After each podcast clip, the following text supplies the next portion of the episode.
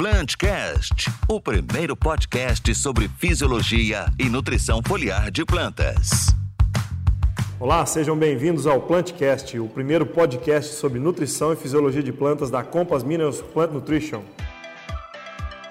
Vou apresentar aqui os integrantes da, da nossa mesa aqui, eu, Guilherme Franco, juntamente com Guilherme Dinali e Daniel Nunes. E hoje a gente tem a satisfação de, de receber aqui com a gente Luiz Jordão, nosso parceiro de pesquisa aí de longa data, mas eu não vou fazer a apresentação dele não, vou pedir para ele se apresentar e falar um pouco aí da, da, da, sua história. Jordão, obrigado por estar aqui com a gente. Conta para nós um pouco da sua história aí.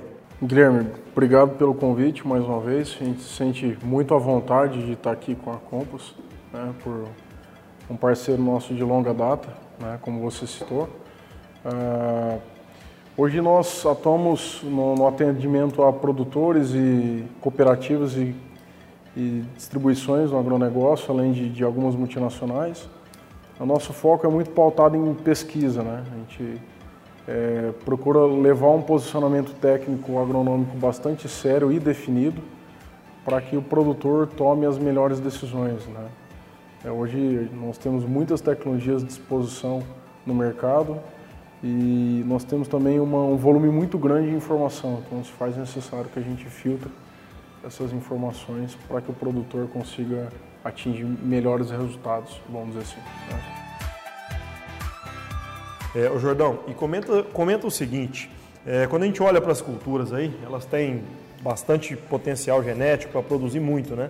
Só que a gente vê aí é, a produtividade média das culturas bastante baixa, né, Jordão? E como você comenta bastante, grande parte dessa perda é em função dos estresses, né?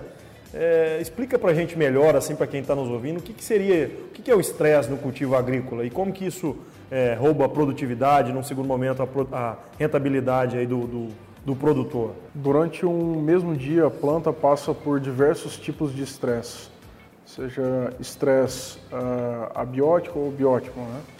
Uh, por exemplo, num dia com muito sol, essa planta pode passar por um tipo de estresse em função de uma alta incidência de radiação solar na superfície da folha. É, muitas vezes ela não tem a capacidade de assimilar toda a quantidade de luz que é disponibilizada a ela naquele momento. Isso é um tipo de estresse. Você pode associar isso a uma incidência de nematóide na área, que acontece em muitos casos, o desequilíbrio de nutrientes, pH do solo, sobretudo, compactação do solo, que acarreta em baixo estoque de água, baixa disponibilidade hídrica na planta, baixa taxa de oxigênio também ao longo do perfil do solo, que vai culminar em plantas como soja eh, em baixa capacidade de fixação biológica de nitrogênio e diversos outros fatores, além de ataque de pragas e eventos de clima também, o, além da, de alta radiação solar, mais frio, eh, dias, lumino, dias eh, com pouca luz. Né?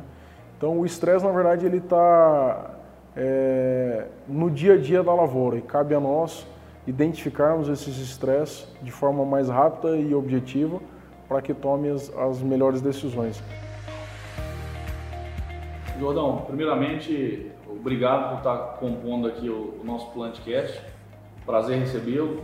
É, eu fiquei com um questionamento aqui, agora que você comentou sobre é, como ocorrem os estresses, né? E a gente, quando fala de agricultura, é, fala de, um, de cultivos, na sua grande maioria cultivos a céu aberto, é, que recebem, como você diz, é, às vezes chuva demais, às vezes estresse hídrico, às vezes temperatura demais, às vezes frio, geada e por aí uma infinidade de intempéries. É, além disso, a gente ainda tem outras, outras formas de, da planta receber é, estresse de, de outras maneiras.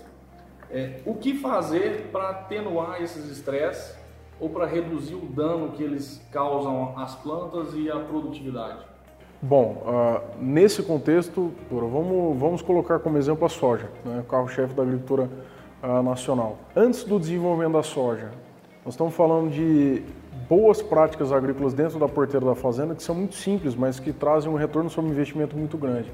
Eu estou dizendo calcário, eu estou falando sobre plantas de cobertura, né? eu estou falando de raiz, de sistemas radiculares diversificados ao longo do perfil do solo, que vão estruturar o solo do ponto de vista químico, físico e biológico, né?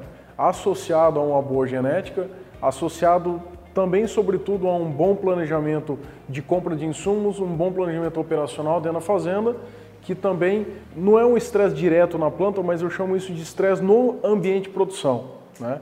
Então, uh, o produtor, antes de mais nada, sempre quando nós é, visualizamos uma propriedade rural, é importante você fazer o diagnóstico dela.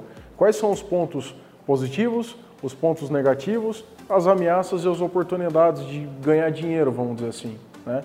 E aí, em função disso, você precisa analisar o teu solo, a qualidade da tua água de pulverização, a dureza da tua água, por exemplo, a qualidade da tua mão de obra, dos teus funcionários, das tuas máquinas. Né?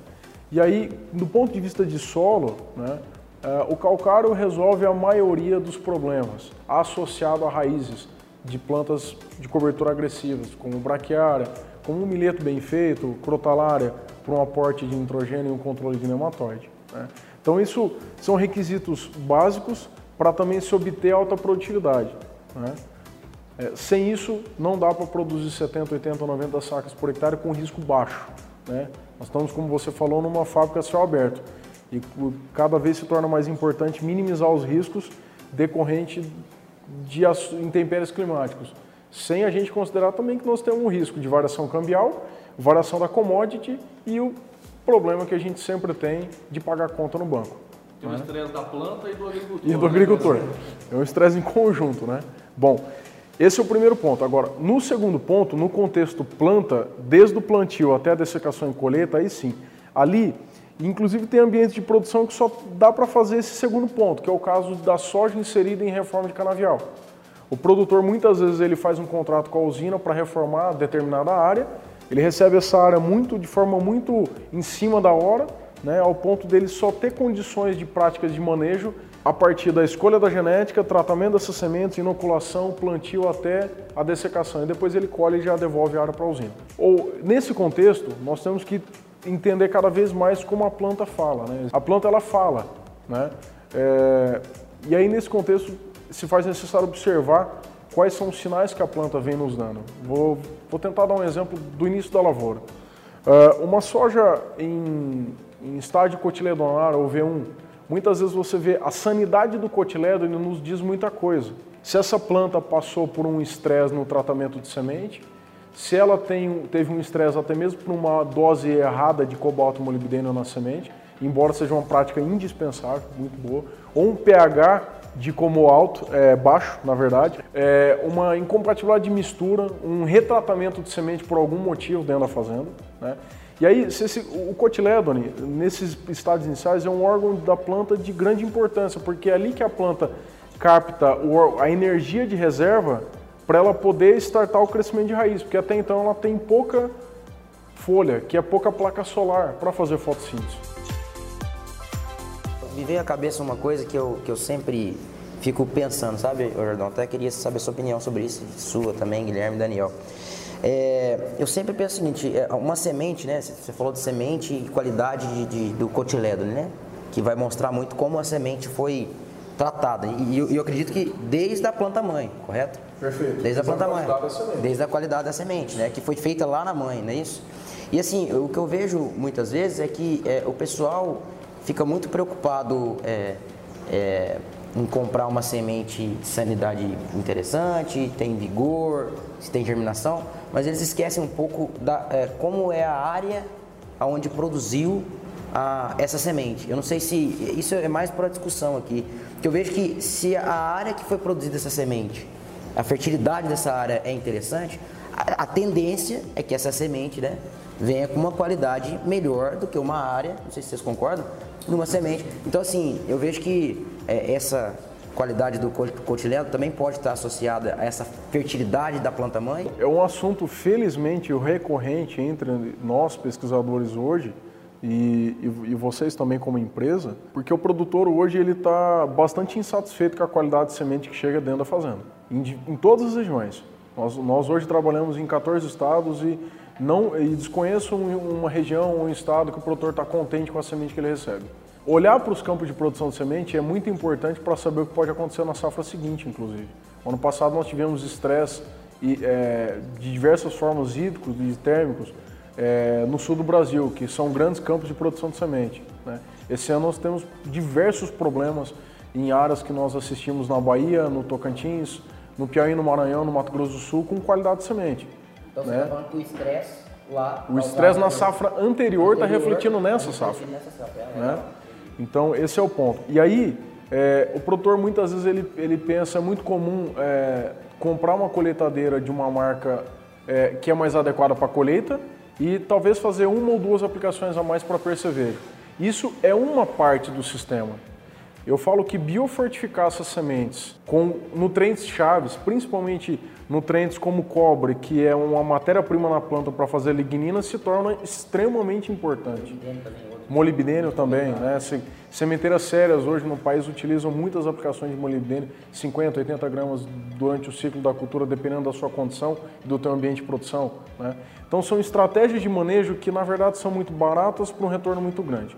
Do ponto de vista comercial, para quem compra semente, existem produtores hoje que já dizem que querem pagar mais por uma semente com vigor maior, uma vez que a nossa legislação ela não exige o vigor na qualidade da semente. Né?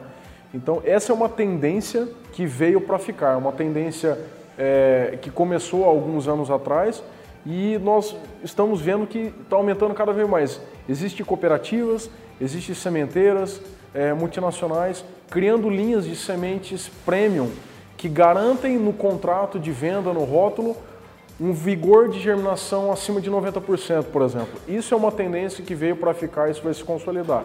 Para isso, nós precisamos de tecnologia para cuidar melhor dessas sementes. Né? Então, até dando um passo atrás, sementes, depois o cotilédon e agora, depois quando essa planta vai se desenvolvendo, vem o florescimento do ponto de vista bioquímico, né, que é a química dentro da planta, e do ponto de vista fisiológico, a interação com o ambiente, a planta de soja, por exemplo, ela naturalmente ela já aborta flores. É difícil você encontrar um nó de uma planta de soja com 7, 8, 10 flores. Quando a planta produziria a oitava flor, a sétima flor, a primeira flor que ela produziu já está se diferenciando em canivete.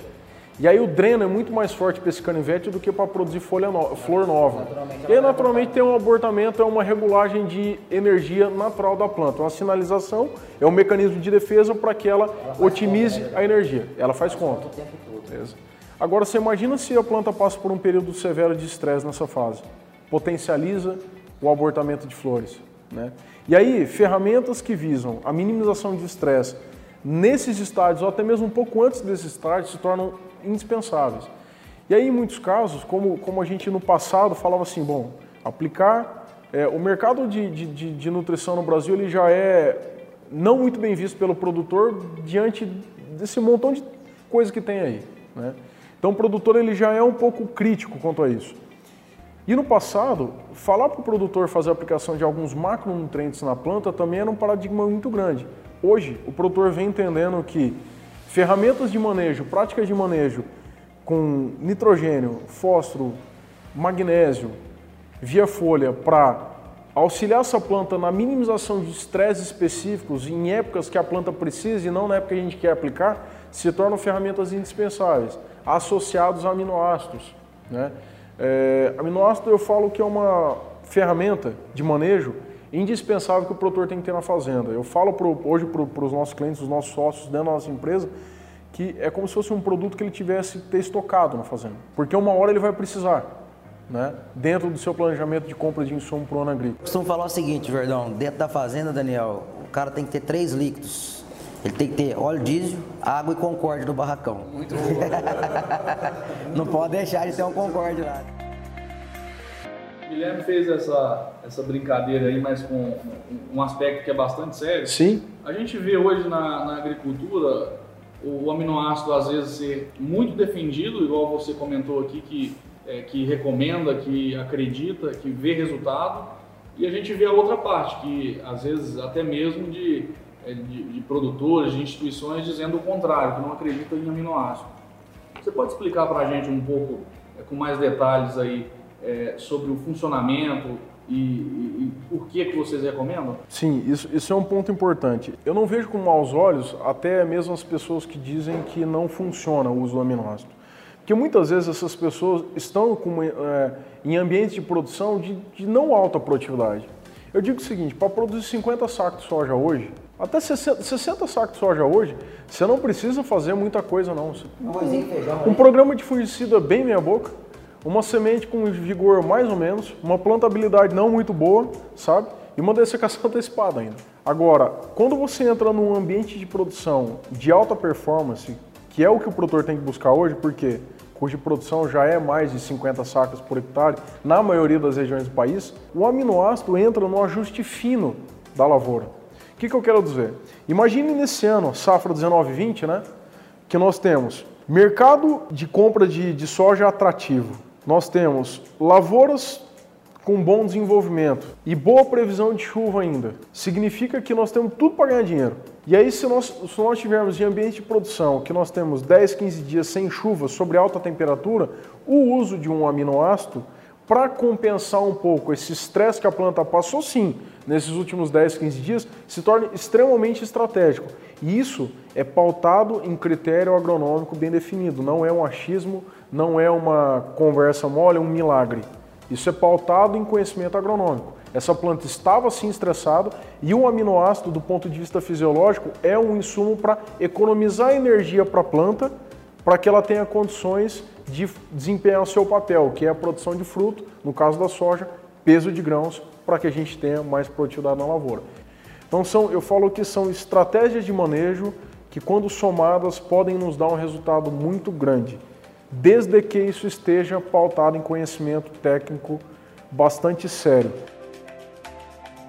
Importante também falar, Jordão, é, não sei se você concorda, né? Produtor, às vezes, é, muitas vezes a planta sofre qualquer estresse, né? E, e, e, o produtor fala, ah, vai chover e, e, daqui 3, 4 dias isso aí vai resolver, né? 5 dias. E, e de fato, né? A planta de soja, ela, ela, é, ela consegue se ela é muito né, resistente, ela consegue superar. Mas eu fico botando na cabeça, pega um ciclo aí de uma soja aí de 100 dias, 5 dias, 6 dias, é 6% né, da vida dessa soja. 6% que ela não é muito tempo, né? Eu não, eu não tenho um dado assim, talvez você tenha. Eu nem, nem sei se existe na literatura, eu, eu, eu, pelo menos eu nunca vi.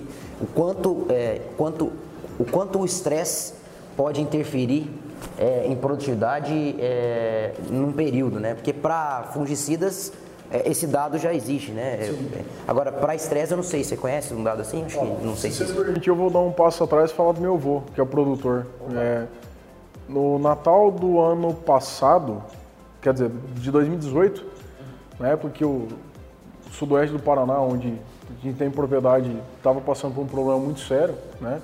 De, de seca e, e, combinou com isso, com lavouras colhendo 17 sacos por hectare, 20 sacos por hectare, né? Ele falou assim, vocês estão muito, muito preocupados, eu acho. Porque na minha época que eu ia para a fazenda, 15 dias sem chuva, eu não ficava muito preocupado. Porque daqui a pouco chovia, dava tudo bem. Só que ele tem dois pontos a considerar. Primeiro que na época dele, se produzia 50 sacos por hectare, era alta produtividade.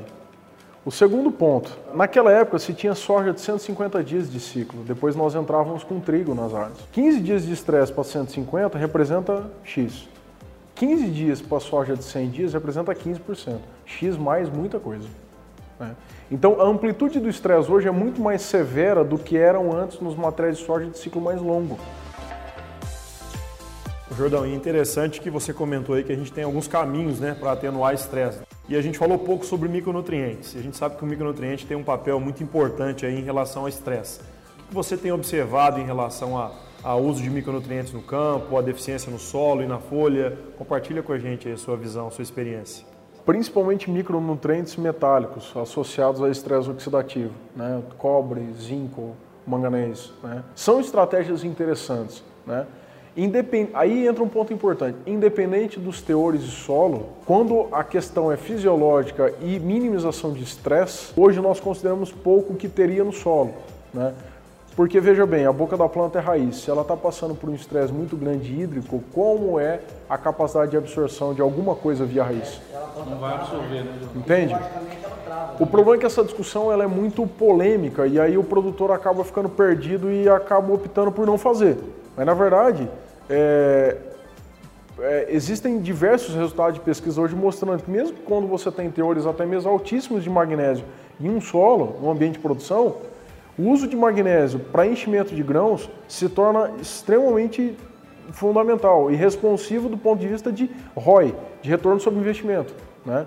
Você aumentou a concentração ou estimulou o magnésio via folha para que ele redistribuísse esses açúcares que são produzidos na folha para que eles sejam alocados em grãos e que tenha grãos mais pesados. Então, assim, o que, que a gente está querendo dizer? A gente acaba saindo da vala comum do mercado de nutrição. Isso se torna uma discussão extremamente técnica, extremamente séria e que o produtor precisa é, é, entender que, que existe sim a ferramenta da nutrição vegetal ou a ferramenta do nutriente via folha, do composto orgânico via folha para a minimização de estresse. Interessante isso que você está comentando, Jordão, pelo seguinte, porque em situação de estresse, por exemplo, déficit hídrico, quem que vai sentir primeiro a falta? É a raiz ou é a folha? A raiz ela sente primeiro, ou seja, às vezes você tem um estresse hídrico que é muito comum quando a gente olha o balanço hídrico da cultura, vários estresses hídricos pequenos, entende? Então a raiz ela começa a passar por estresse hídrico, ela para, ela reduz a absorção, reduz a atividade dela. Ao passo que com essa aplicação na folha, você consegue neutralizar esse efeito de redução da atividade da raiz. E isso pode ter um efeito muito positivo em produtividade lá na frente. Entende o que eu estou dizendo? A raiz é como se ela ficasse preguiçosa em situação de estresse. Então, irmã, é um, vamos falar assim, é um benefício da, da aplicação via folha que a gente pode fazer não com o objetivo propriamente de nutrir, mas de passar um sinal para a planta para absorver mais água e nutriente. Né? E tem uma série de trabalhos mostrando isso, que é um pouco do que você está falando. E você entra também em outra linha, que são os mecanismos de defesa da planta. Né? Por exemplo, do enxofre, da concentração de enxofre na planta, minimizando efeito tóxico de cádmio, que é um metal pesado, em pastagem. Então, assim, o que, que eu quero dizer? Um nutriente, ele também pode ser muito bem utilizado para um mecanismo de defesa da planta. É uma estratégia de manejo para a sanidade vegetal. É interessante essa questão do enxofre, né? Porque a gente muitas vezes tem mania de rotular o nutriente, né? Fala assim, ah, o potássio serve para encher grão, ao cálcio, parede celular. E a gente sabe que é muito mais amplo do que isso, né? Isso é uma divisão didática, na verdade. É uma interação só. Exatamente. E, e o que eu estou querendo dizer e chamar a atenção na questão do estresse e do enxofre é que quando a gente olha as moléculas que são, vamos falar assim, poderosas em relação a desintoxicar a planta, a gente poderia citar a glutationa, que sem dúvida delas é uma das mais poderosas que tem, né? E não existe glutationa se não tiver enxofre. E a gente percebe é, muitas vezes o produtor também Muitas vezes o produtor pensando em N, PK e acaba que esquece do enxofre. E quando a, gente olha, quando a gente olha a marcha de absorção da cultura, seja milho, seja soja ou outras culturas, existe uma alta demanda. E a gente precisa fornecer enxofre até o final do ciclo da cultura. E é uma carência grande. Então acho que vale aqui a gente compartilhar com quem está nos ouvindo para tentar realmente trabalhar com níveis de enxofre no solo pelo menos de 15 a 18 miligramas por decímetro cúbico, mesmo em solos mais argilosos, pelo menos 15 miligramas. Porque influencia diretamente em unidade de plantas, como você comentou. Você colocou interação didática, na verdade, né? Que a gente aprende nas escolas de agronomia, mas na verdade é uma interação só. Exatamente. Porque assim, ó, nós temos dos macronutrientes, né? Nitrogênio, fósforo, potássio, cálcio, magnésio e enxofre. A gente sempre focou, o, nosso, o, o trabalho de todos nós sempre foi focado no NPK, bastante base, mas você vê, cada vez mais se fala em agricultura de alta produtividade, alta tecnologia, magnésio e enxofre. O cálcio a gente sempre fala porque, quer dizer, o cálcio também se fala cada vez mais porque se pensa em calcário, né? Então, na verdade, é, em muitos ambientes de produção se esqueceu muito do cálcio, do magnésio e do enxofre. E aí o produtor muitas vezes se questiona, poxa, mas eu não estou produzindo muita soja, o meu milho não vai para frente em sucessão, o feijão está muito doente, o trigo sempre sofre com um monte de doença. Mas na verdade falta um equilíbrio naquele ambiente de produção. Né? E aí esses nutrientes é, secundários, esses macros secundários, só do ponto de vista didático, de divisão mesmo, né, se tornam indispensáveis para esse sistema. Isso, isso é tão complexo, né? É, é eu, eu, recentemente participei de um curso do Dr. Ismail Kakimaki. É, ele comentou o seguinte, né? Porque o, a, o estômago ele fecha em função de uma sinalização da raiz na produção de ácido abscísico. E o, o, o Dr. Kakimaki, ele mostrou para a gente lá alguns trabalhos que, é, tudo indica que a liberação de enxofre no xilema está meio que correlacionado com a produção de ácido abscísico através da sinalização da raiz. E é esse ácido abscísico que vai dar uh, o start para a planta começar a fechar estômago. Então, o que ficou, o que ele passou para a gente de, de novo, né, que eu aprendi é, o enxofre ele está de alguma forma relacionado a, a produção de ácido abscísico no momento, na hora que cessa a água, né?